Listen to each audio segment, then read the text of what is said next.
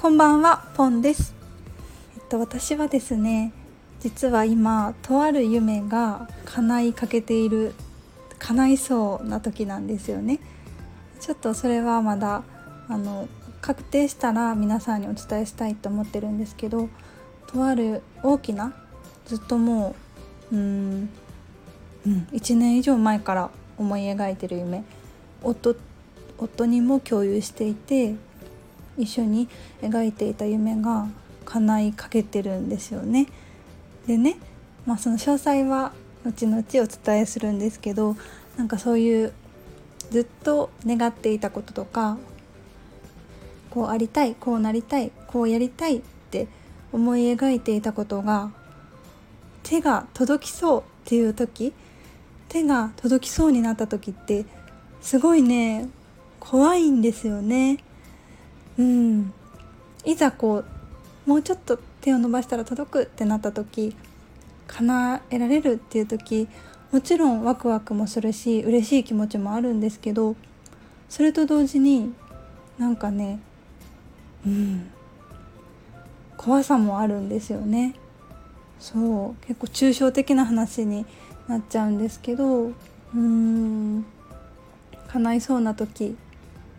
大丈夫かなってここまであとちょっとで届くけど本当に最後の一歩いけるかなって見たことない景色だからうーんできるかなって怖さもあるんですけどそうそういう時はね私が日々日々つけているお姫様練習ノートという感情記録をするノートにそういった不安な気持ち、うん、もう書いて思いっきしぶつけてもう全部洗いざらい書きます。今持ってる心の声感情をもう一つも余すことなく全部書いて全部吐き出した上で寄り添う寄り添いをするんですよね。ああ本当に叶いそうだけど怖いな不安だなやったことないし最後までうまくいくかな書いた後に「うんうん不安だよねそうだよね」ってもう100%全肯定の声かけで寄り添うんですよね。それをね繰り返してるうちにほっとある時ほっとあもう大丈夫だって思う時が来るんですよ。うん、ずっとね頭の中で考えてるだけだとやっぱり怖いなっていう不安が渦巻くと思うんですけどそうやってノートで感情を吐き出して寄り添うことでふっと落ち着く時が来るんですよね。そうそれで落ち着いた上でじゃあ本当はどうなったら最高かなとか、うんうん、落ち着いた上でうん本当の気持ちは何かなっていうふうにまた問いかけてあげる。うん前を向けるような問いかけをすると必ず自分の中に答えはあって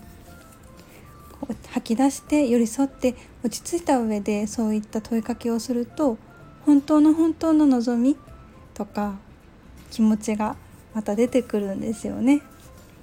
そうそうやって不安な感情とか怖いなっていうとことかうん叶えたいことはあるけどうんなんだかモヤモヤするなっていう時は私はいつもお姫様練習ノートで感情を吐き出して寄り添って寄り添った上でと落ち着く。その後にじゃあどうしたい？って光を見るっていうことを日々日々やっています、はい、ではではありがとうございました。